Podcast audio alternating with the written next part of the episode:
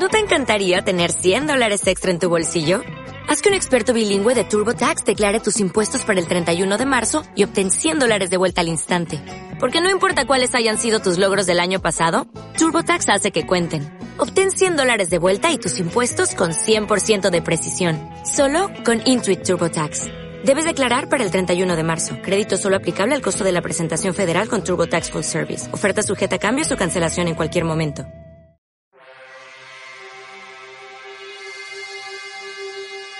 Comienza Ágora, una travesía a lo largo de nuestra historia, un viaje a nuestro pasado. Dirige y presenta David Benito.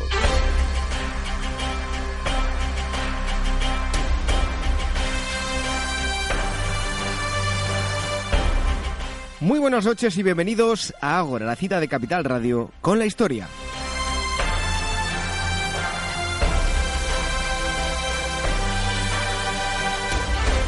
Puntuales en nuestra cita, como cada sábado, preparados para celebrar una nueva asamblea, la número 268, como siempre, rodeados de grandes sabios. En la primera parte vamos a conocer todos los detalles de la caída del muro de Berlín y la disgregación de la Unión Soviética. Ese efecto dominó. Conoceremos las causas y las consecuencias de la caída del muro. Tendremos como invitado al historiador Ricardo Martín de la Guardia. Y en segundo lugar nos vamos hasta Constantinopla y el Imperio Romano en un momento muy delicado, un momento muy convulso. Entrevistamos al escritor Baptiste Touberey, eh, de origen francés, que nos narra este momento histórico sobre el que tampoco se ha divulgado mucho.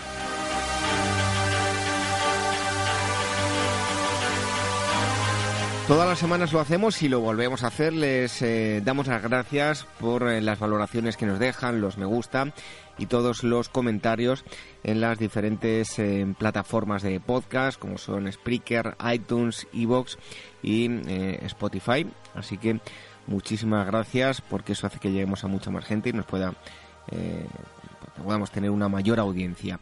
Las redes sociales, el Twitter, arroba agorahistoria, facebook.com barra agorahistoria programa y el email por si nos eh, quieren escribir, contacto arroba agorahistoria.com y otra dirección agora arroba capitalradio.es. Como cada semana, en los controles Néstor Betancor y la selección musical Daniel Núñez. Recibo los saludos de David Benito. ¡Comenzamos!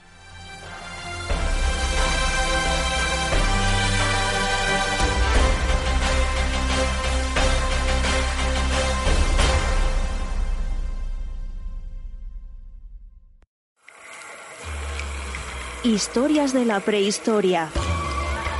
Revive los grandes descubrimientos que nos han llevado a conocer quiénes somos y de dónde venimos. Lucy, el hombre de Neandertal, el hobbit de Flores y otros muchos ancestros. Historias de la prehistoria, un libro de David Benito, editado por la Esfera de los Libros.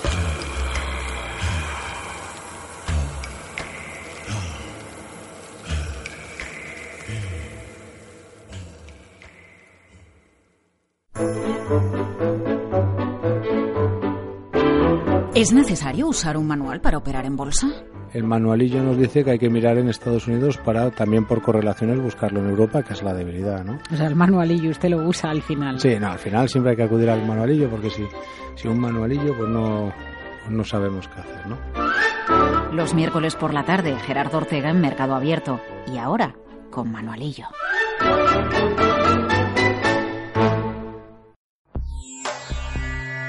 Inmortaliza tu propia historia y no pierdas tus recuerdos. DBO Estudio de Fotografía, reportajes de todo tipo, moda, book para actores y modelos, premamá, recién nacidos, fotografía familiar, infantil y eventos sociales. Tus fotos en dboestudio.com. Esto te estás perdiendo si no escuchas a Luis Vicente Muñoz en Capital, La Bolsa y la Vida que el riesgo italiano es de otra galaxia y sería un error eh, analítico serio confundir lo que está ocurriendo en Italia con la situación abierta en, en nuestro país. No te confundas. Capital, la bolsa y la vida con Luis Vicente Muñoz, el original.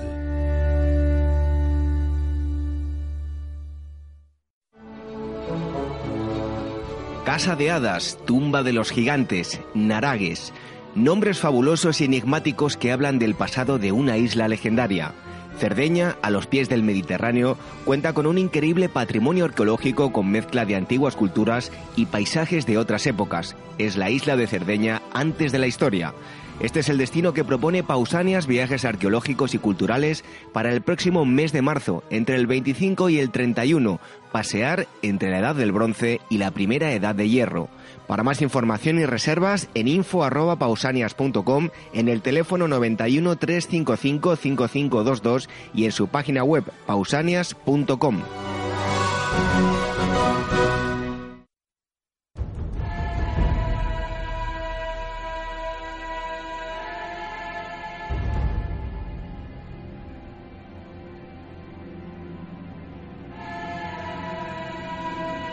Ágora, historia en estado puro.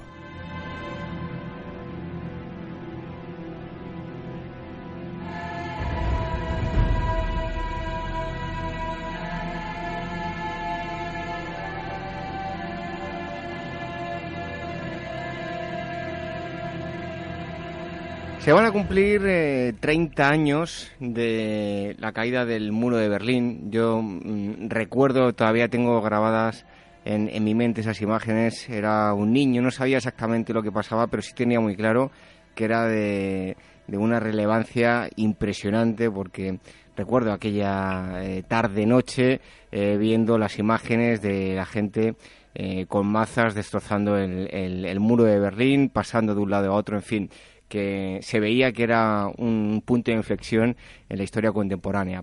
Vamos a hablar de la caída del muro de Berlín, eh, qué provocó la caída y qué ocurrió después de, ese importante, como decía, punto de inflexión. Y para ello tenemos a Ricardo Martín de La Guardia. Él es catedrático de Historia Contemporánea de la Universidad de eh, Valladolid, eh, autor, escritor. el último libro que ha publicado es La caída del muro de Berlín, editado por la Esfera de los Libros. Eh, Ricardo Martín, muchísimas gracias por estar aquí con nosotros en Agora Historia. Muchísimas gracias a, ustedes por la invitación. Bueno, hablamos de la República Democrática Alemana. Eh, como afirma usted en su libro, eh, era un espejismo en la Europa sovietizada, ¿verdad? Sí, en efecto, porque eh, por un lado era de alguna forma la joya de la corona del sistema soviético en Europa. Eh, teóricamente era el país que tanto económica como socialmente más integrado estaba en el bloque del Este, con una producción, con una productividad mayor, siempre después, por supuesto, de, la Unión Soviética. Era ese estado de los obreros y de los campesinos, como decía su constitución, que en principio reflejaba los principales logros y triunfos del socialismo realmente existente. Pero realmente la propia caída del, muro el 9 de el 9 de noviembre lo que demostró de forma obvia es que las estructuras, las bases de ese sistema eran muy represivas pero muy endebles y que verdaderamente a la altura ya de mediados de los años 80, eh, por supuesto esto visto desde una perspectiva histórica, era un sistema que no tenía posibilidad verdadera de, reforma. Era eso, un sistema en, declive. Em, Ricardo, ¿cuándo se producen esas, esos primeros síntomas de, malestar? Sí, eh, bueno, eh, claro, tenemos que considerar que eh, al ser todos los sistemas soviéticos unos sistemas cuya característica o una de cuyas características principales era la, represión, la falta, la falta de, libertades, dependía también mucho de, o había diferencias ostensibles ya en los años 80, pues entre Hungría o Polonia y Rumanía o la República Democrática de, Alemania.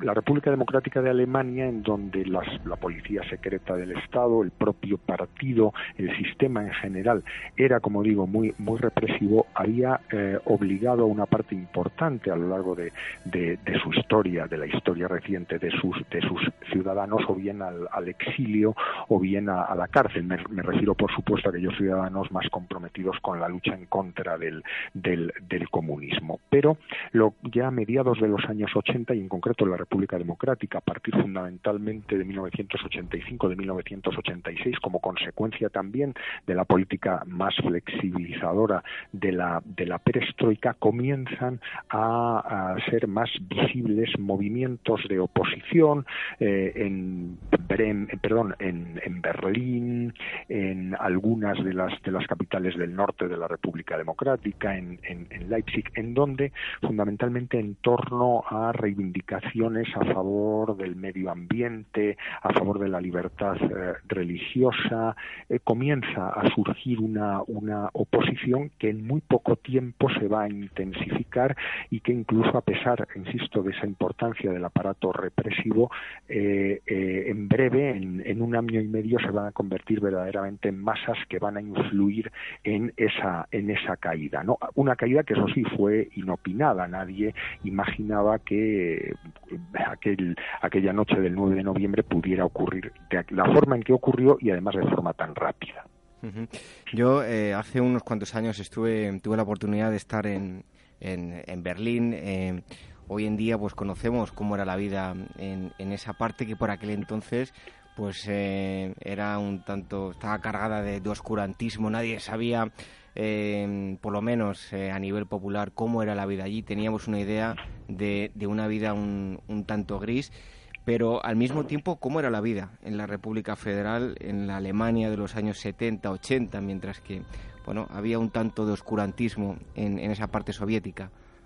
Claro, sí, es que justamente el contraste, y eso también influyó mucho en, la caída del muro y en el, derrumbe de, la República Democrática, coincide en los años 80, principios de los 80, con la llegada de Kohl, de los, de los cristianodemócratas al poder en la República Federal, pero más aún a partir de 1983-85, con una recuperación, no solo una recuperación económica y social, se controla más el paro, está en torno al 7% en aquellos años en la República Federal de Alemania.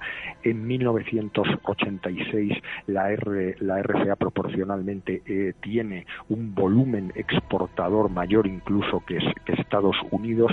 A la República Federal se ha convertido en el motor también de las comunidades de las comunidades europeas.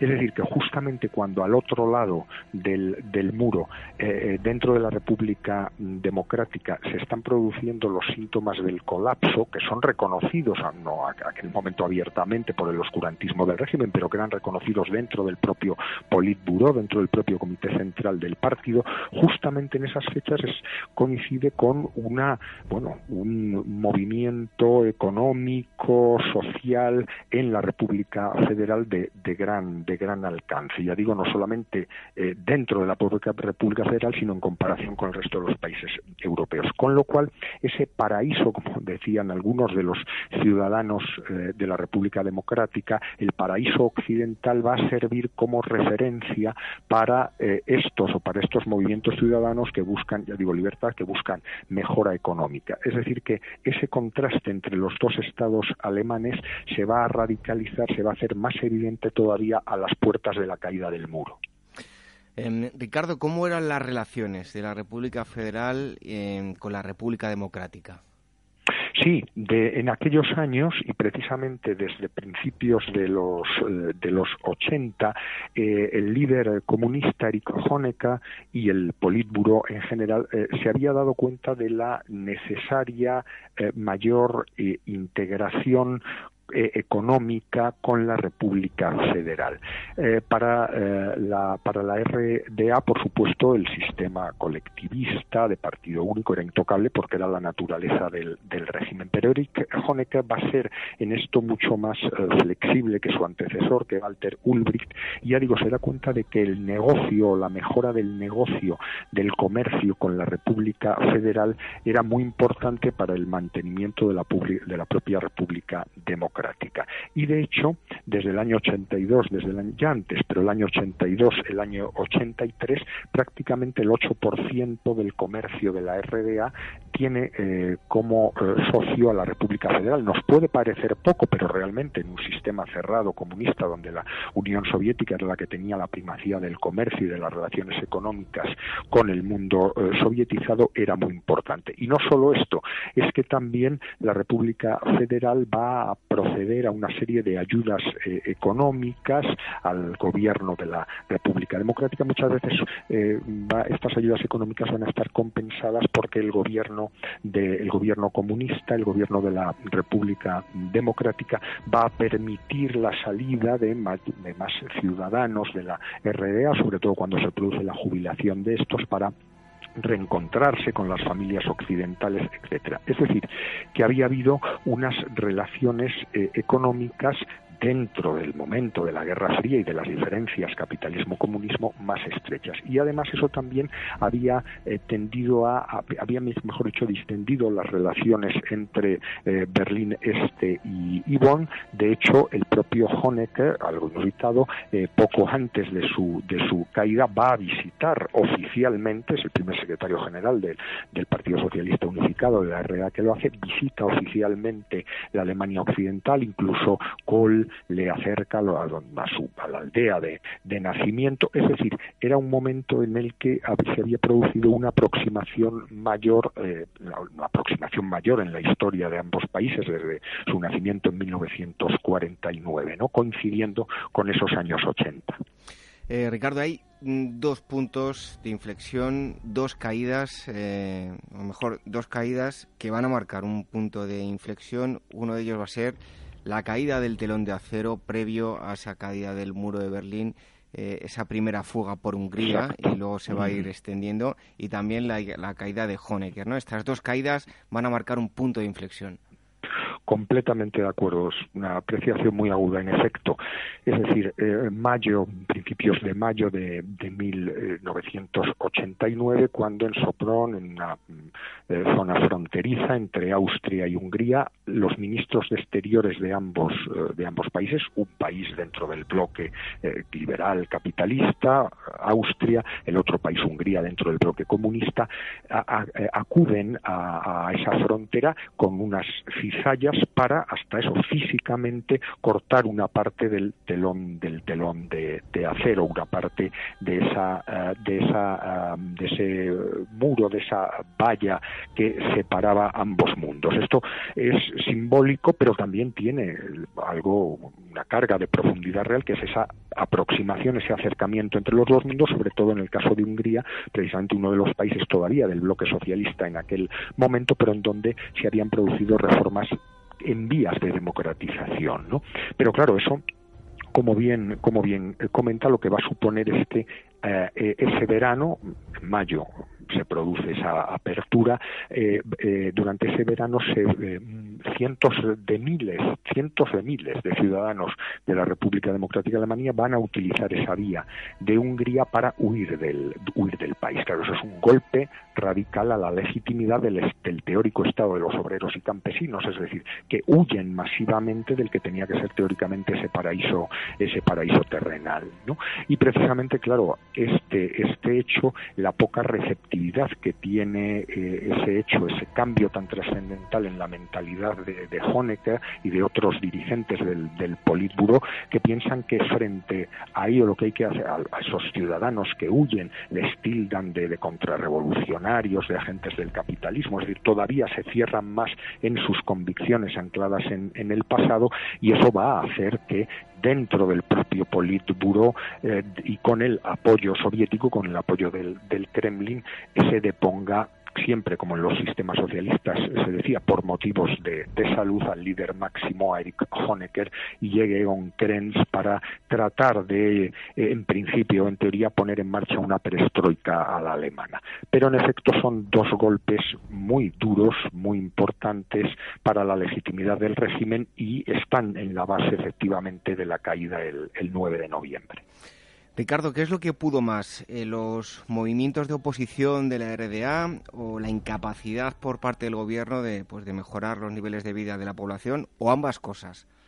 Claro, indudablemente ambas, ambas cosas. Es decir, por un lado, esa eh, estructura económica obsoleta que ya había dado síntomas de graves crisis desde finales de los 70, pero sobre todo principios de los 80, los planes de reacomodación económica que el gobierno Honecker trata de llevar a cabo a través de cambios también en la oficina de, planificación no dan resultados, todo lo contrario, y además, como antes eh, decía, mientras eh, hay una pérdida real de eh, la capacidad económica de los ciudadanos de la República Democrática se está produciendo en Europa Occidental y concretamente en la República Federal un crecimiento económico muy muy notable, ¿no? Esa incapacidad eh, de generar una mejora económica genera una protesta social a la que, eh, es decir, a esos problemas económicos que vive el día a día de, la población se une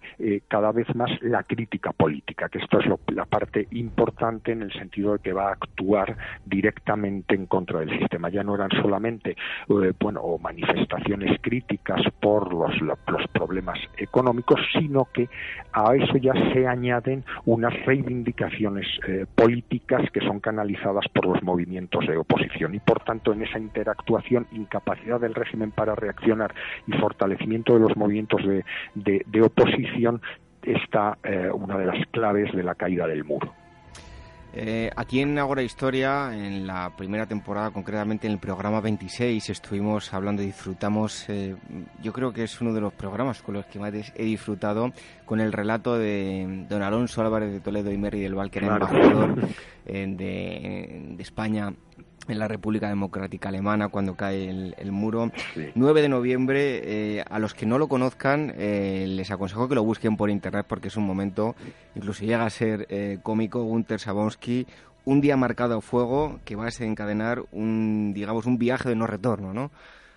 Exacto, exacto, sí. Es, eh, también sería muy interesante efectivamente la lectura de ese, de ese libro también, del primer libro de Alonso Álvarez de Toledo, ya de hace varios años, que precisamente lo que narra es día a día los eh, acontecimientos, las notas que el embajador iba tomando justo días, semanas antes de la caída del muro e inmediatamente después. Y es muy significativo como en algunas de esas entradas del, del embajador el mismo, eh, bueno, va poco a poco dándose cuenta de que, en efecto, esas manifestaciones, esos grupos de oposición van haciendo mella al régimen, es decir, pero que también él eh, en un principio no pensaba, desde luego, que eh, se pudiera producir en tan breve espacio del de tiempo la, caída del, muro.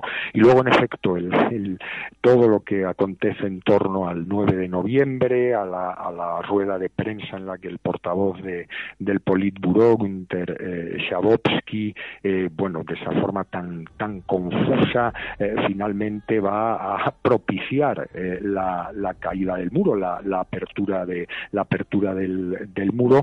como sabemos, él, bueno, estaba reunido el, comité central, llevaba un par de días, él, había dormido muy poco, estaba era un momento, claro, de mucha ebullición política, no solo en, en la RDA, sino en el mundo, en el mundo socialista. El propio gobierno, el Politburo, estaba debatiendo sobre cómo flexibilizar las normas de salida, los visados de salida para los ciudadanos de, de la RDA, pero en un momento determinado, confusión, ve unos papeles, un periodista italiano acreditado en Berlín Este le pregunta sobre, bueno, ¿y cuándo se va a facilitar esta, esta, esta salida, esta flexibilización? En un momento dice, pues, pues ahora mismo está ya, eso, bueno, hay que hay también considerar la enorme influencia, la impresionante influencia de los, de los medios de, de comunicación que realmente sin una orden expresa ni mucho menos de eh, las eh, autoridades pertinentes, pero eh, lo que va a generar en, dentro de esa confusión y cómo dan las noticias al respecto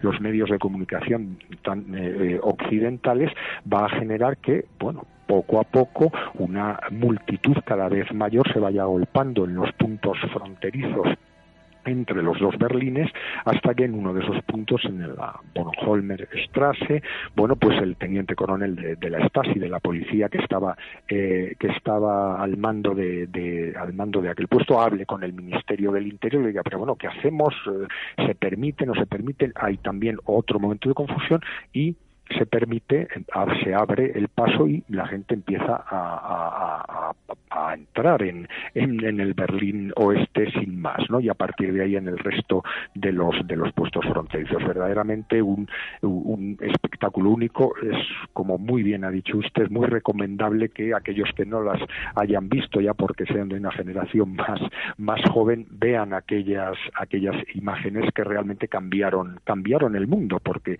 y fue el, inicio del fin de la, de la Guerra Fría, nada más y nada menos que del orden internacional que existía desde finales de la Segunda Guerra Mundial.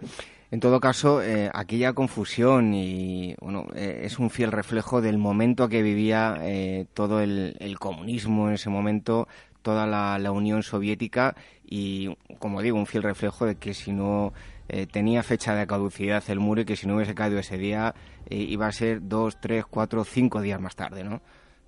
Pues sí, o, quizá algunas semanas más tarde, o incluso algunos meses, pero lo importante es, en efecto, es que eh, ya eh, Hungría, Polonia, incluso eh, Checoslovaquia habían dado lugar a mesas redondas, es decir, en donde los representantes de los partidos comunistas únicos habían ya llamado a las fuerzas de oposición para, bueno, establecer puntos de, de común, incluso convocar elecciones, como ya se habían convocado convocado unas elecciones semilibres primero y luego libres en Polonia, es decir, que ya el mundo comunista, por lo menos aquellos países más avanzados en cuanto a las reformas dentro de la, de la Europa eh, sovietizada, se eh, intuía que ya caminaban hacia procesos de transición, de democratización.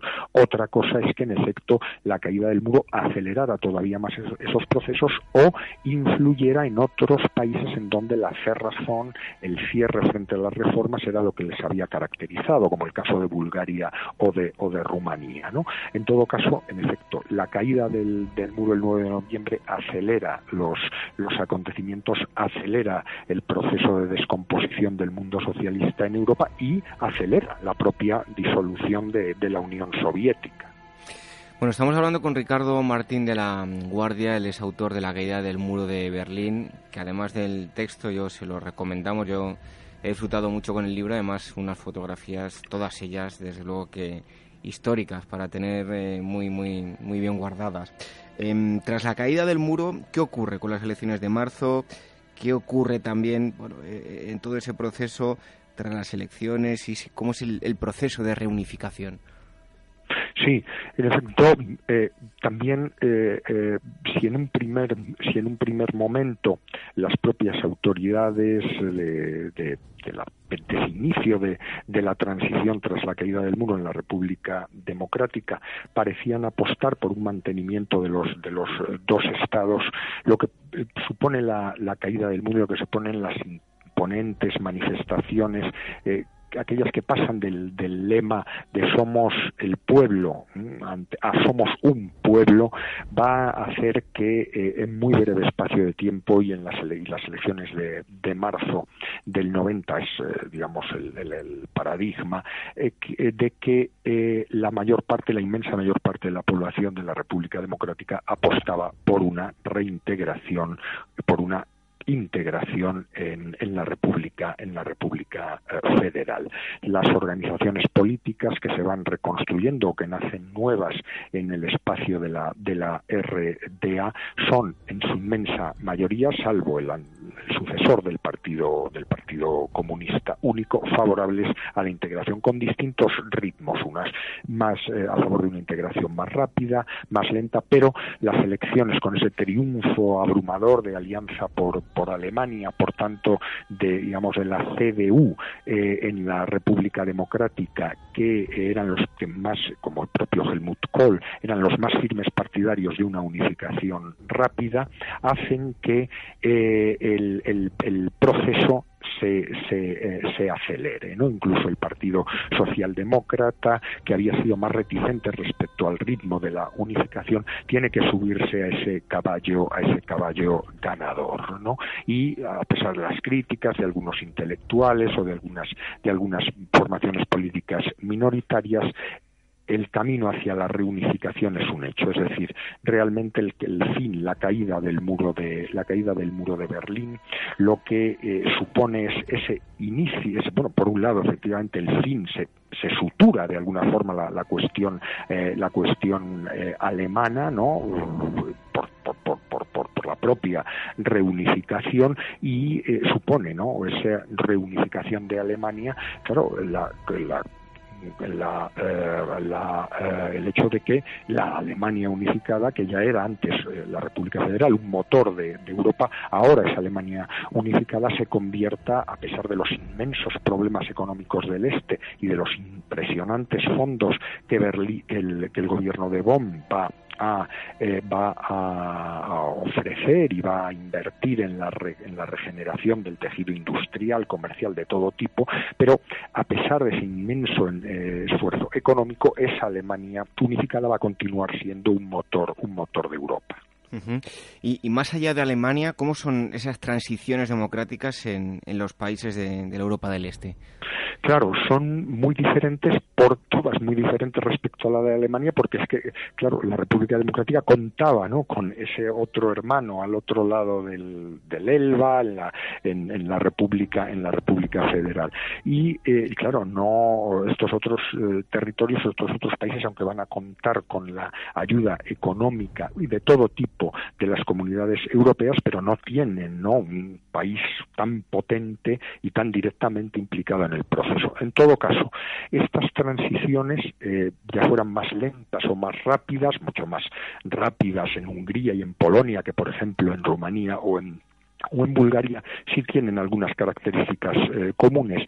Una de ellas es que eh, mm, van a ser transiciones en las que eh, eh, el cambio eh, económico va a ser absolutamente profundo drástico ese paso de las economías socializadas a las economías de mercado, en las que van a estar de acuerdo los propios partidos políticos de esas transiciones, de izquierda o derecha, pero que van a suponer un gran shock, porque políticas de privatización muy rápidas, pérdidas de muchos, de muchos empleos, es decir, eh, transiciones económicas muy duras. Por otro lado, transiciones constitucionales. Todos estos países tienen que elaborar y aprobar nuevas constituciones acomodadas a los principios de, libertad en un sentido amplio, etcétera, etcétera. Y por otro lado, es más difícil esas, esas transformaciones sociomentales, ¿no? Porque, claro, ya había habido generaciones que no habían vivido más que el comunismo en unas claves de, de formación y de interpretación de la realidad muy particulares y ese cambio de mentalidad, esa transición mental va a ser muy, muy difícil.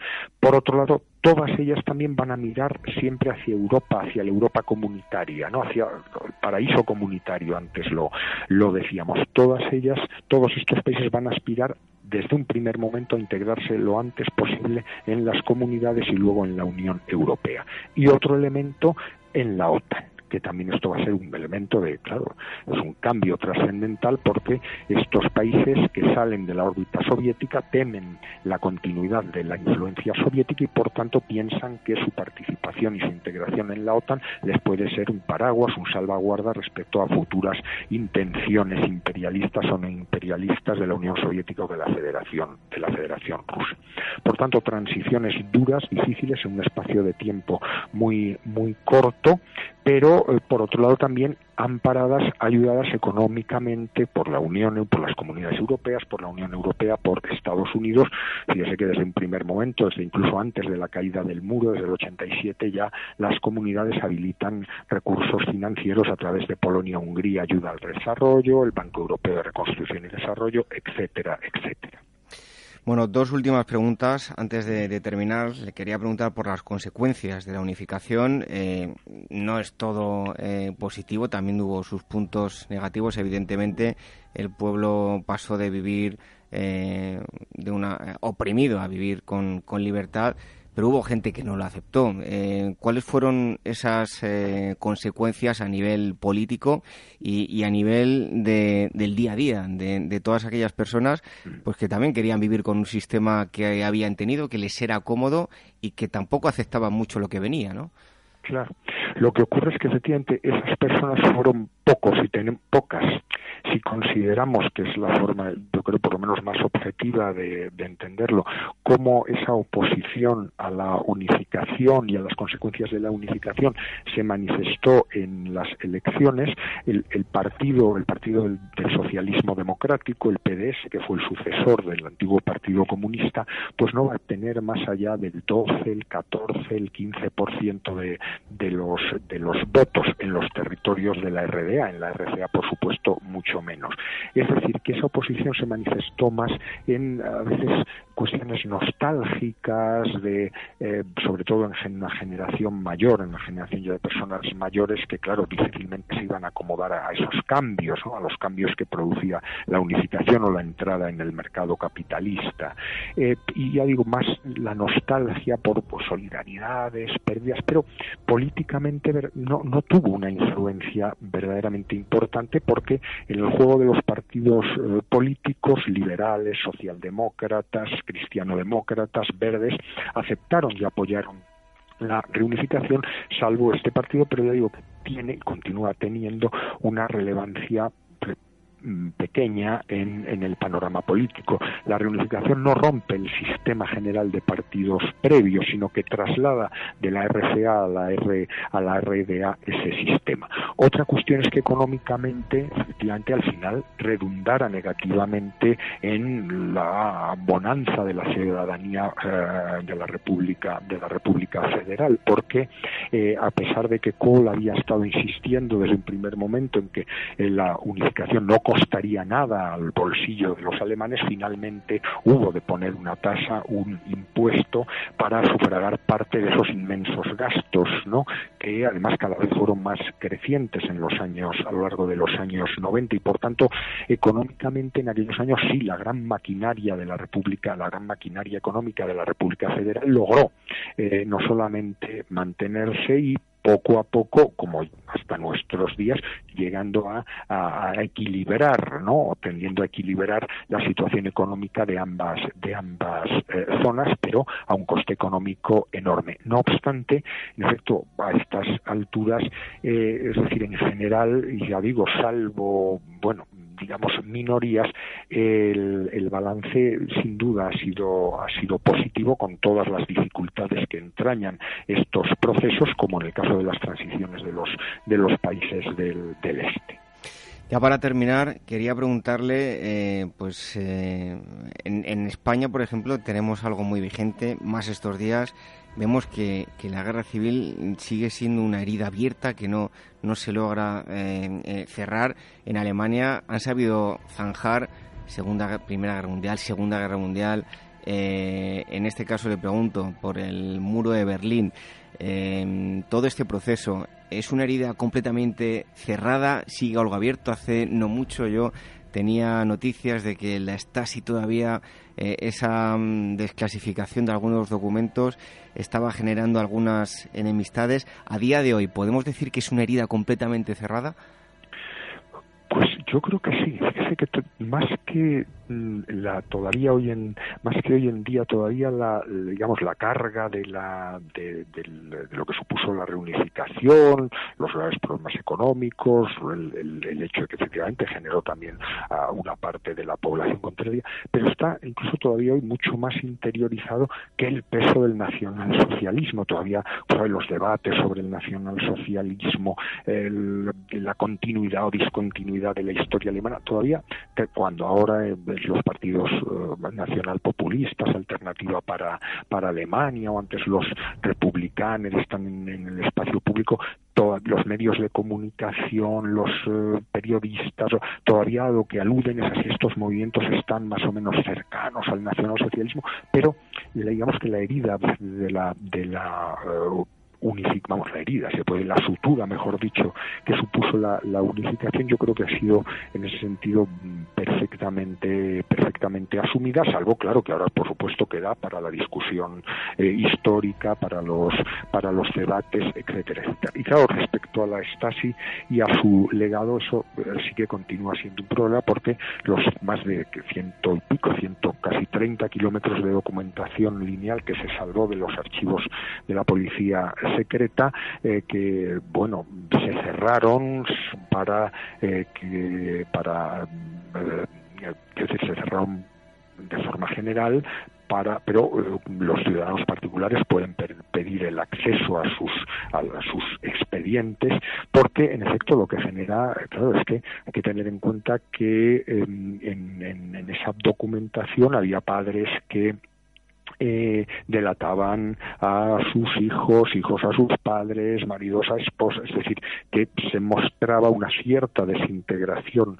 eh, social fruto de ese estado represivo, ¿no? Con casi 200.000 funcionarios y casi otros 600, 700.000 colaboradores de la Stasi, con lo cual es que era un estado delirante en el que la mayor parte de la población delataba a la otra y viceversa. Eso se vio muy bien en el propio proceso de, de transición cuando muchos de los líderes políticos de la, del proceso de cambio en la RDA tuvieron que ir dimitiendo porque, bueno, los periodistas o los y analistas les eh, sacaban a relucir sus relaciones con, con la, la Stasi. ¿no? Entonces es un, un problema a ese respecto, pero no tanto en cuanto a la relación entre las dos Alemanias y el proceso de unidad.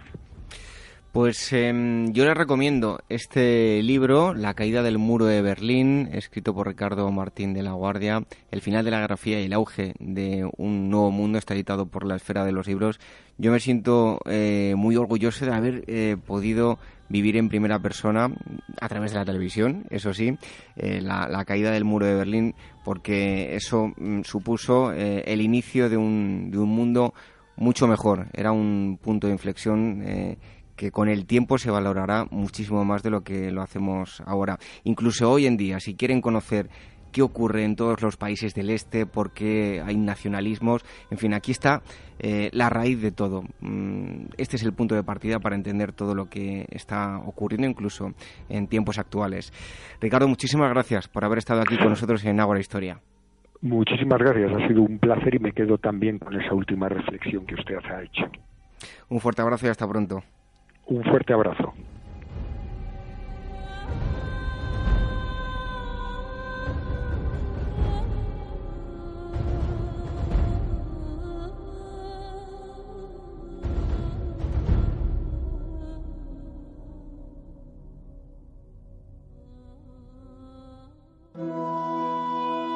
Este mes, Despertaferro Contemporánea nos sumerge en la Revolución Cubana, el episodio más relevante que ha vivido el país en el último siglo, que causó la caída de la dictadura de Batista y la transición de Cuba hacia el socialismo bajo el liderazgo de Fidel Castro. Un análisis preciso del conflicto bélico, sus operaciones y de la guerrilla desencadenada en 1956 en Sierra Maestra. A la venta en librerías, kioscos, tiendas especializadas y despertaferro-ediciones.com. Despertamos con las bolsas europeas. Nos entonamos con Wall Street. Análisis riguroso cada mañana. Y economía didáctica cada tarde. Por las mañanas con Luis Vicente Muñoz. Vente a Capital Radio. Por las tardes con Laura Blanco. Vente a la radio económica de verdad.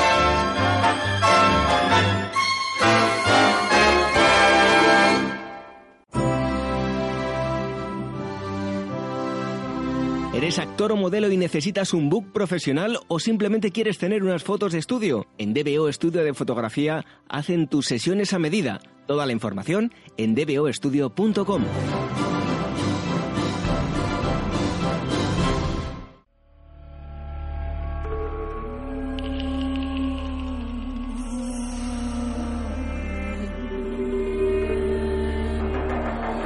Ágora, historia en estado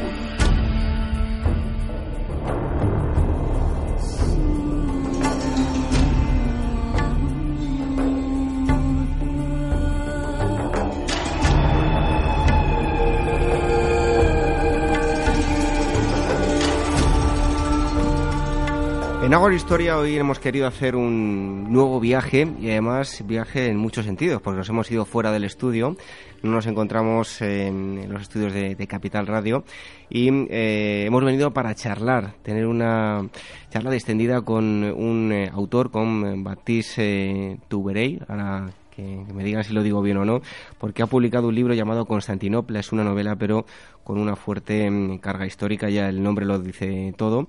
Em, él es eh, periodista, eh, escritor y traductor, y como digo, eh, tiene publicado este libro entre, entre otros. Em, está publicado por Grijalvo y también nos acompaña Diana Valero, que es traductora. Así que saludamos primero a Diana. Gracias por estar aquí con nosotros. Hola, gracias Y a Baptiste, muchísimas gracias por estar aquí en, en Agua Historia. C'est moi qui vous remercie de m'avoir invité. No, muchas gracias a vosotros por invitarme. Bueno, lo primero de todo, eh, ¿cómo era la Constantinopla del siglo VII? Eh, Estamos hablando, eh, si se puede decir así, de lo que hoy podría ser Nueva York. New York à l'époque peut-être.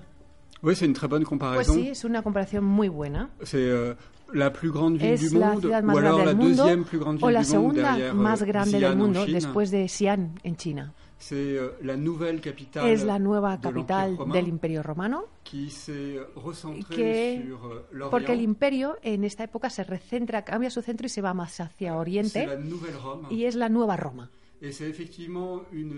Es una ciudad que conoce una construcción frenética que no tiene equivalente en, el- en la historia. Son sommet, on- il y a cette euh, Tenemos a la cabeza esta la- basílica basilique, fantástica, euh, la basílica de Santa Sofía, prouesse que es una proeza arquitectónica, Euh, euh, es una capital d'un empire qui ne va pas très bien de un imperio que no es que esté yendo muy bien et euh, où tout se passe. y todo pasa en esta ciudad. C'est-à-dire que c'est là que se trouve l'empereur Está el emperador en la ciudad, et c'est là aussi que se trouve le peuple le plus agité de está l'empire. el pueblo más agitado del imperio en esta ciudad. Et les deux, c'est comme ça d'ailleurs que s'ouvre le roman, Así es como empieza la novela. se retrouvent régulièrement Eh, dans ce Ambos personajes, el pueblo y el emperador, se encuentran eh, en distintas ocasiones en el hipódromo de la ciudad, el corazón de la ciudad. Otro monumento magnífico. euh, qui peut compter jusqu'à 100 000 personnes. Un monumento que alberga hasta 100.000 le personas. Más que lo que alberga el estadio Santiago Bernabéu hoy en día en Madrid. Et ce qui s'y passe est beaucoup plus Y lo que ocurre eh, es imaginer eh, incluso más fuerte y más horrible que cualquier acción de los hooligans que podamos ver hoy en día. Te voy a decir que no me quiero imaginar a los ultras de aquella época actuando. Te iba a preguntar, bueno, a- bromas aparte, ¿no? Eh, ¿En qué momento a nivel histórico se encontraba el, el Imperio Romano? Eh, habíamos dejado atrás el Imperio de, de Occidente, eh, en este momento en el Imperio de Oriente. ¿En qué momento se encontraba? Alors, il n'y a plus en fait ni empire d'Occident ni Bueno, empire d'Orient. ya no hay imperio de. Occidente ni Oriente, hay un único imperio romano, ¿vale? Cet empire Lo que pasa es que este imperio recentré cambia su centro. sur, euh, euh, sur. Como te decía, se va hacia el este. Y es una de las cosas más fascinantes del imperio romano. euh, Esta capacidad única que tiene de resiliencia, de resistir. Es un imperio que consigue sobrevivir a catástrofes enormes que habrían acabado con cualquier otra potencia. Et A principios del siglo VII, sigue siendo el imperio romano. Eh, euh, es un error l'Empire esta creencia que tenemos de que el imperio romano y la antigüedad acaban 7e siècle, así de repente a finales del siglo V, cuando eh, se toma la ciudad de Roma, cuando los bárbaros toman la ciudad de Roma. Euh, Ahí no se acaba. euh. Porque en, esta época, en el siglo VII, Roma sigue siendo parte del imperio. Lo que pasa es que es una ciudad que es mm, no tiene el peso de antes, es una 20 000 ciudad periférica que tiene, no sé, 20.000 habitantes como mucho. Le, euh, Constantinople, elle, Sin la embargo, Rome, la nueva Roma, Constantinopla, compte 10 à 20 fois tiene plus. hasta 10 o 20 veces más de población. Et ses habitants se. Sus habitantes, además, es que se consideran romanos ainsi. y se llaman romanos. En ningún euh, momento ellos piensan que son bizantinos. Esto es una apelación que es anacrónica, es, es posterior y, por lo tanto, en la novela no aparece nunca. El, imperio estaba en este momento al borde del colapso. ¿Qué lo había llevado hasta esa situación?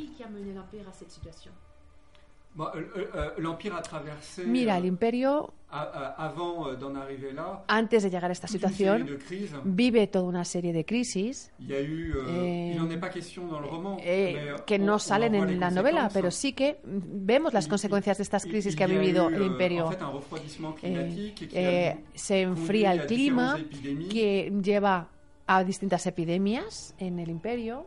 Mais à ce moment-là, quand s'ouvre le roman, Pero cuando abrimos la le- primera l'Empire página a vraiment de l'air la d'être novela, complètement au bout du rouleau. eh, está el imperio está a puntito, a puntito de está al pun- en, en, digamos casi en el abismo. Sur le trône, on trouve euh, un En empereur el qui trono s'appelle Phocas, está el emperador Focas, qui, contrairement à ses prédécesseurs, que depuis al au moins contrario un de siècle, que al contrario que sus antecesores quelqu'un durante casi un n'était pas siglo, destiné es una persona que no estaba destinada a reinar. Es una persona que se agarra al poder mm, tras una especie de golpe de Estado eh, eh, en un baño tras un baño de sangre acaba liquida al emperador legítimo y acaba con toda su familia. Euh, al menos eso es lo que cree. Euh, et euh, cet empereur, en fait, n'est pas y este emperador no está a la altura de la situación de crisis en la que el, im- el imperio se encuentra.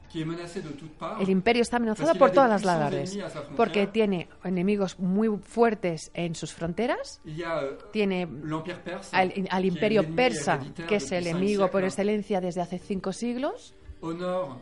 Al norte tiene la, la fuerza de los ávaros, los caballeros de las estepas, que son muy fuertes. Y luego también, de una manera más euh, discreta, on en los desiertos de Arabia hay un pueblo que hasta ahora eh, se ha quedado en la periferia de la historia. Y son los árabes. Si solo fuera esto, une, pero es que además en Roma, en el imperio romano, hay una guerra civil. Porque Focas se mantiene en el trono utilizando el terror y la demagogia, euh, pero si quieres la, la aristocracia, el, el racio abolengo todavía no ha dicho lo que, lo que piensa. Euh, Hay un ejército rebelde que se levanta en armas contra Focas y que va ganando victoria tras victoria y que se encuentra ante, delante de, de Constantinopla. Bueno, ahora vamos a hablar, le haré más preguntas a nivel histórico, que nos has hecho un esbozo de, de lo que tenía pensado aquí preguntarte, pero eh, ¿por qué eh, la idea para contar esta historia? Parce que euh, personne ne l'avait fait avant. Pues porque nadie lo había contado antes. aucun romancier. Es decir, ningún novelista ha, ha escrito sobre esta historia. C'est un moment décisif Es un momento de decisivo de nuestra historia y de la historia mundial, Et pourtant, il est complètement méconnu. pero es un acontecimiento, son unos acontecimientos que son totalmente desconocidos. Je l'ai découvert par hasard Yo lo descubrí así por suerte. en, en lisant estaba euh, leyendo euh, a Edward, a Edward Gibbon, la historia del declive y la caída del Imperio Romano y me encontré leyendo cuatro páginas que me estaban contando esta crisis de la que no había ni oído. euh, Y es un pasaje que, que- que para mí me- resultó totalmente de novela. Es uno de estos momentos euh, en los que una situación que está euh, en equilibrio, hauts aunque ha habido altibajos, había crisis y guerras, batallas y muertos, hasta entonces, digamos que había una cierta estabilidad. En el mundo. Y de repente, Esta situación cambia, ya no es estable, euh, es maleable, es, es volátil y cualquier cosa puede ser posible. Es decir, Puede que emerja un nuevo mundo del, que salga que salga del nuevo del mundo antiguo que, que, que cae, que se va a caer, ¿no? Y, en un cambio rapidísimo. Y esto es lo que más me ha animado, ¿no? Más más me ha entusiasmado. porque es un momento con unas posibilidades enormes. Euh, Porque esta caída del mundo antiguo puedo, puede dar lugar a muchísimas cosas muy diferentes. Es Hay muchas posibilidades, pero solo se anda un camino, solo se escoge una vía. Y esto es lo que cuenta la historia de la novela. Tenía pensado preguntártelo al final, pero ya que has citado a Gibbon, me gustaría preguntarte por la bibliografía, cómo has documentado el- la novela.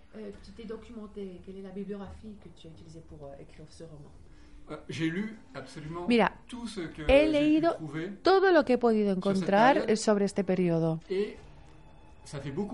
Y es mucho, ¿eh? Eh, Son casi un centenar de obras, pero no se trata tanto de eso. Porque hay periodos de la historia que están muchísimo más documentados y, y que, que este, y aquí hay poco. Así que, en cierto modo, el que haya poco es una ventaja para un novelista. Porque marge te deja más margen de maniobra. Euh, Sobre todo porque después de haberlo leído todo, he intentado olvidarme de cosas que he leído. Y si quieres que matière-là. eh, hacer todo esto que he leído algo que sea mío y, pro- mío y propio, ¿vale? Et de faire en sorte que le roman Y todo esto para que la novela sí que mm, saque lo esencial de todo lo que he leído de historia. Lo citabas hace un momento, ¿no? Los persas, eh, bárbaros, eh, árabes, todos ellos quieren hacerse con el poder de Constantinopla. Y si además le sumamos a los romanos, tenemos un cóctel molotov histórico, ¿no? Oui, exactement. En fait, euh, Exactamente. c'est- c'est- c'est une histoire qui couvre Es una une, historia que une zone cubre euh, una zona geográfica que es muy parce importante passe, euh, porque Balkans, va desde los Balcanes, todo Oriente Medio et une partie même de y incluso una parte del norte de África. Y todos los pueblos que están en esta zona geográfica euh, euh, euh, entran en esta conflagración enorme, autres. se alían los unos con otros o contra otros. Y lo que me ha interesado específicamente es que digamos que durante 500 l'Empire años el imperio romano y el imperio persa se enfrentan. Il y a eu des guerres, Hay, ha habido guerras, mais aucun jamais réussi pero digamos que ninguno de los dos imperios en- consigue poner en cuestión y- la existencia del otro imperio. No lo consiguen. Et là, tout coup, Y aquí, de repente, es lo que pasa. Euh, y a une, euh, Digamos que hay un desequilibrio que, que- que se da, ¿no? Hay un cambio radical qui, euh, siècles, y estas personas que durante siglos eh, nacían romanos y sabían que iban a morir como romanos, no saben si el mes que viene el, seguirá existiendo el imperio romano.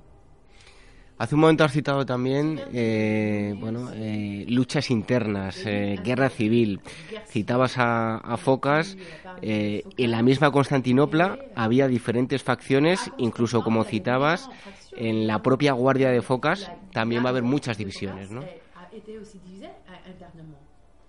Ah oui, euh, effectivement, euh, euh, E- Efectivamente, Constantinopla es un polvorín. avec euh, des rapports de Un polvorín en el que hay relaciones de fuerzas et, muy fragmentadas.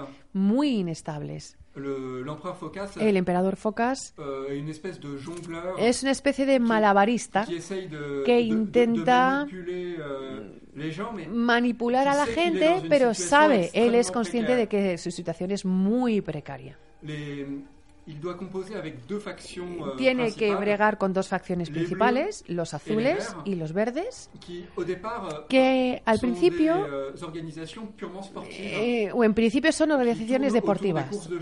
Eh, deportivas por las carreras de caballos, las carreras de cuadrigas. Son equipos de de que, ap- que apoyan a los, a, los a unos aurigas o a otros. mais elles, elles se sont elles Pero ont estos grupos, estas facciones, prévue toman una, un- una naturaleza que no está prevista en sus inicios porque prácticamente todos los habitantes de la capital son o de un equipo o del otro. Y, y, por lo tanto se convierten en, se convierten en potencias políticas. Euh, Los verdes representan quizás más al pueblo, la plebe, y los azules vont, digamos que- tienen más apoyo de la aristocracia. En général, les empereurs soutiennent les bleus, mais lui, Phocas, qui Normalmente los emperadores eh, apoyan a los azules, pero Focas, que es un demagogo, apoya más a los verdes. Euh, Y además, Focas euh, tiene un problema con la antigua clase dirigente. euh. Intenta unirse a esta clase, tiene una hija única que se llama Domencia.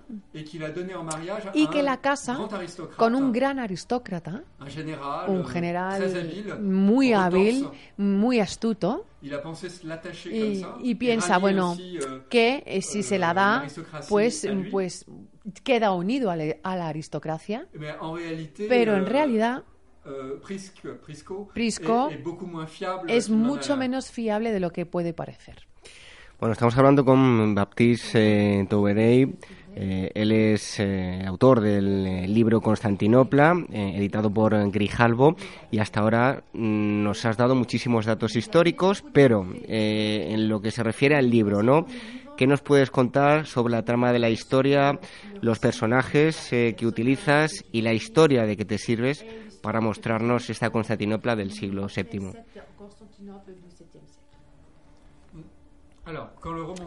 Mira, cuando abrimos y empezamos a leer la novela, eh, disais, tenemos a Focas en el trono del imperio, como te decía antes, euh, Y- se enfrentan a él dos hombres, dos primos, Heraclius.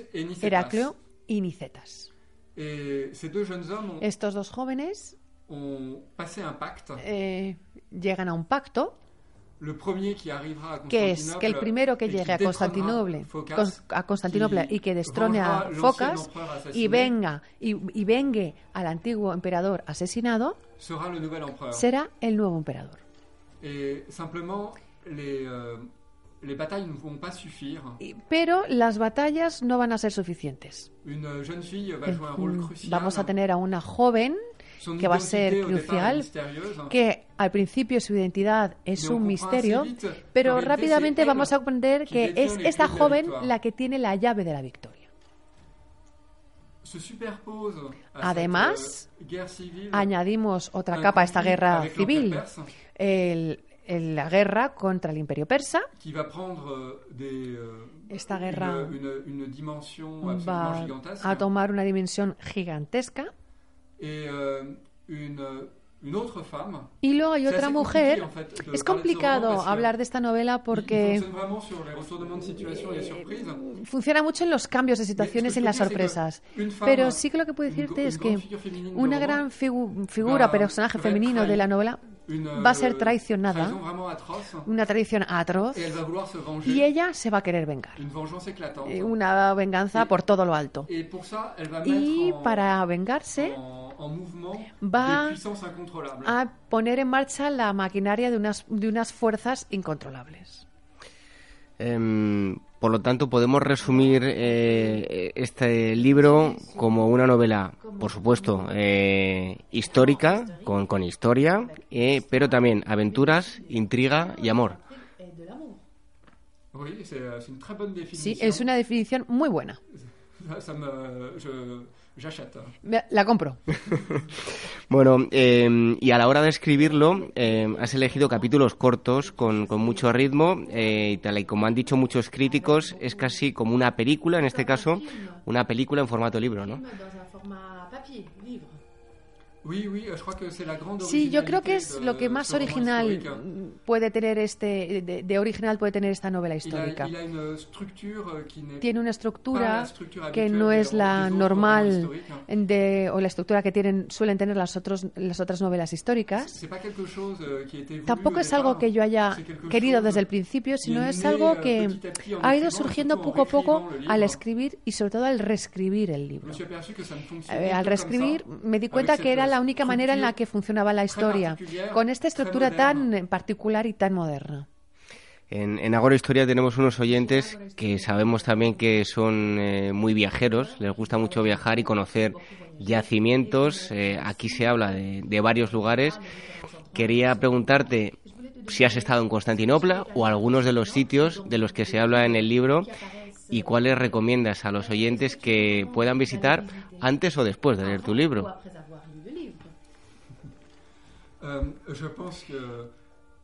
Pienso que al menos una vez en la, en la vida hay que ir a Estambul. Estambul es una de las ciudades más sorprendentes del mundo. Es una ciudad en la que de verdad sientes que ha ocurrido historia, que ha sido el centro del mundo. Hay muy pocas ciudades que tienen este este parecer. Está Roma, quizás París, quizás Nueva York. Y está Constantinopla, Estambul. Además, yo ya había viajado mucho a Turquía y hay una ciudad que se llama Dara en la novela que es una síntesis de varias eh, ciudades históricas. está en la frontera con Siria y yo he ido a Dara et euh, une autre ville qui s'appelle euh, y merece la pena ir. Y Amida. Luego hay otra ciudad que entonces se llamaba Amida, qui que hoy Diyarbakir, es Diyarbakir, que es la capital del Kurdistán turco. Y podemos ver todas las murallas hechas con basalto negro qui y que inspiran las murallas de Dara y que aparecen en la primera parte del libro. Bueno, ya para terminar, te invito a que, como has citado muchos lugares de- del Imperio Romano por diferentes puntos del planeta, te invito a que a ver si te animas con una novela que sea, por ejemplo, en vez de Constantinopla, que se llame Mérida. Constantinople, Mérida en España. Mérida En Mérida. Hispa- En Hispania. Mais je vais vous avouer quelque chose. Mira, te voy a, a decir una cosa. Te voy, a confesar, te voy a confesar incluso dos cosas. Euh, avant de, au moment, euh, si je suis tombé sur cette, euh, sur le texte de Gibbon à propos de Me épisode-là, encuentro con el texto de Gibbon sobre este periodo une es porque estaba haciendo una investigación para otro proyecto que todavía lo tengo abierto y que quiero algún día llevar a cabo. Y es un proyecto sobre los conquistadores españoles, la conquista de México. Y esto lo quería euh, poner en de relación con la caída de Constantinopla, estos, este momento histórico, estos dos lugares en este momento histórico. Y que además, euh, pienso que Constantinopla es una novela euh, que le puede dar puede tener más sentido para los españoles que para cualquier otro pueblo, yo creo, porque los, los euh, españoles yo creo que euh, es el pueblo que más romano sigue siendo, ¿no? el que más se interesa por la historia de Roma, qui, qui, qui, qui a gardé euh, une que âme, en fait, une sigue âme teniendo un ama romana, une- ¿no? une Y quizás una, nos- una, una nostalgia de la, de, la gran- de la grandeza romana, del imperio romano. Ya para terminar, eh, no sé si te refieres al pueblo español como a romano por lo lúdico, ¿no? Nos gusta mucho la fiesta y trabajar poco. C'est- pas du tout l'impression que j'ai eue. No que- es la impresión que me he sacado yo eh, eh, estando aquí en España. ¿eh? eu, depuis que je suis ici, j'ai eu Desde que qu'à he venido aquí a España, eh, me he encontrado con, eh, con personas totalmente competentes Eh, ¿eh? y quizás mucho France, más aplicados que los franceses. Bueno, pues vamos progresando adecuadamente. Bueno, hemos estado hablando con eh, Baptiste eh, él es el autor del libro Constantinopla, editado por, por Grijalvo. Le damos las gracias por haber estado aquí con, con nosotros. Muchísimas gracias por haber estado en Ágora Historia. Y también a Diana Valero, que ha estado aquí traduciendo. Muchas gracias a ti. Gracias a vosotros.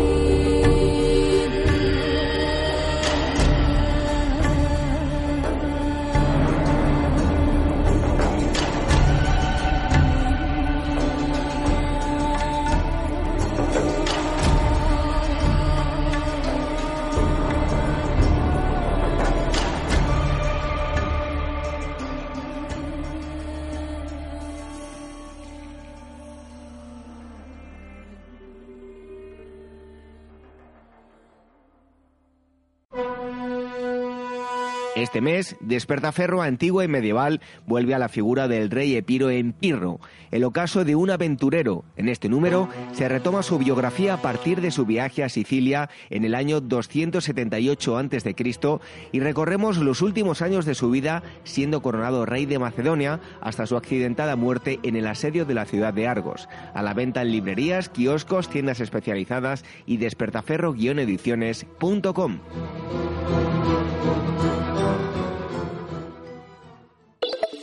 Este 13 de febrero es el Día Mundial de la Radio. En FM, en ondas largas, en digital o a través de Internet. La radio te tiende el micrófono, te da la palabra, te escucha. La radio, tu acceso anónimo a la información verificada. Este 13 de febrero celebremos juntos la radio con UNESCO. La llegada al mundo de un hijo o hija es algo único e irrepetible. Inmortaliza sus primeros días con fotografías y una estética muy cuidada. En DBO Estudio de Fotografía os harán un reportaje inolvidable, un tesoro para los padres y para los hijos. Toda la información en dboestudio.com.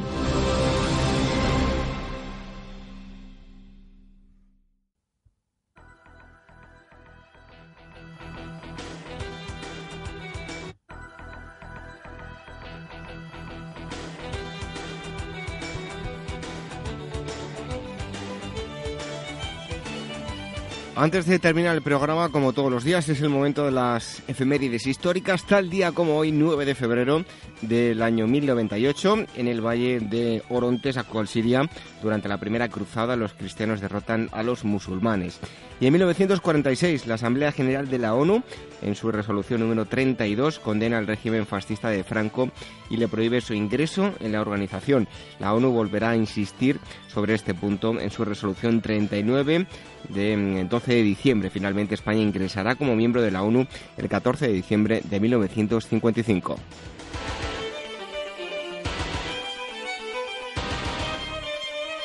10 de febrero del año 1890 nace en Rusia el escritor Boris Pasternak, ganador del Premio Nobel de Literatura en 1959, gracias a su obra Doctor Cibago. Más tarde llevará con gran éxito, llevada con gran éxito al cine. Y en 1962, el piloto estadounidense del avión espía U-2 derribado sobre territorio de la Unión Soviética en 1960, Francis Gary Powers es liberado tras arduas y largas negociaciones al intercambiarse su libertad por la del informante soviético Rudolf Havel.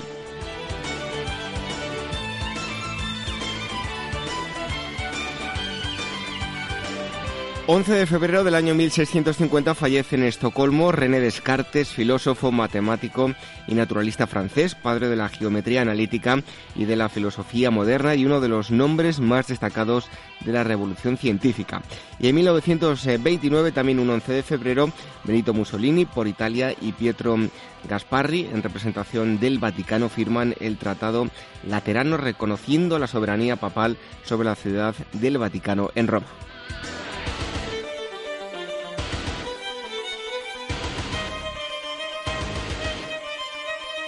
12 de febrero de 1809 nace en el condado de Hardin, en Estados Unidos, Abraham Lincoln, decimosexto presidente de Estados Unidos. Luchará en la Unión durante la Guerra Civil Americana y logrará la emancipación de los esclavos. Será un defensor elocuente de la democracia y antepondrá a su persona su anhelo de unidad nacional. Y también un 12 de febrero del año 1953, las autoridades egipcias firman un acuerdo con Gran Bretaña por el que se concede un gobierno autónomo para Sudán y la libre determinación antes de tres años para los sudaneses.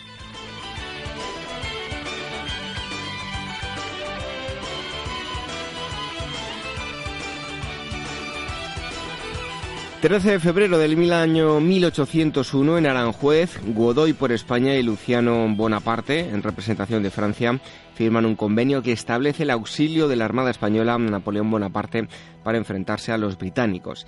Y en 1960, Francia, tras su desastre militar en Indochina francesa, actual Vietnam, y la humillación de la expropiación del Canal de Suez, ocurrida en octubre de 1956, al dejar Estados Unidos a sus, a sus aliados en apoyo, acelera su programa nuclear de defensa y en el día de hoy detona su primera bomba atómica de pruebas en el Sáhara argelino.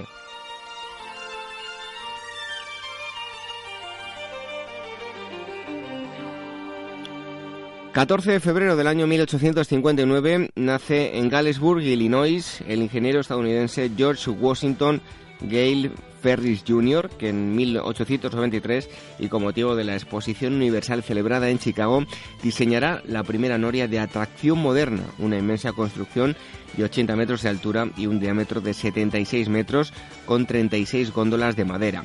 Y en 1939, también un 14 de febrero, en Hamburgo, las fuerzas navales nazis votan el acorazado de guerra Bismarck de 260 metros de eslora y un desplazamiento en vacío de 41.000 eh, toneladas con el fin de ser el buque insignia de la flota de superficie alemana.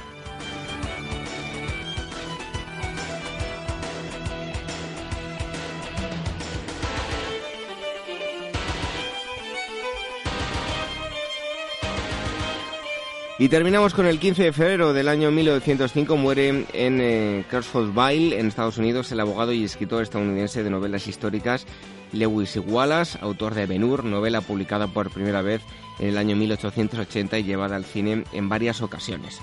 Y en el año 1980, perdón, 1989, siguiendo las órdenes del presidente Mikhail Gorbachev, la Unión Soviética retira sus últimas tropas de ocupación del vecino país de Afganistán tras permanecer en él desde 1979. Más de 15.000 soldados soviéticos han perdido sus vidas.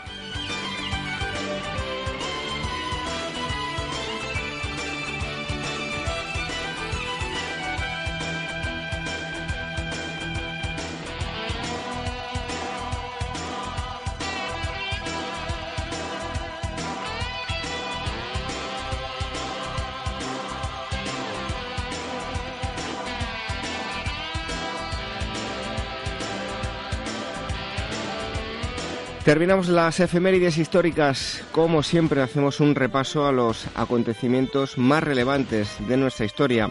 Acontecimientos que han ocurrido, que ocurrieron entre el 9 de febrero y el 15 de febrero. En un momento, la despedida.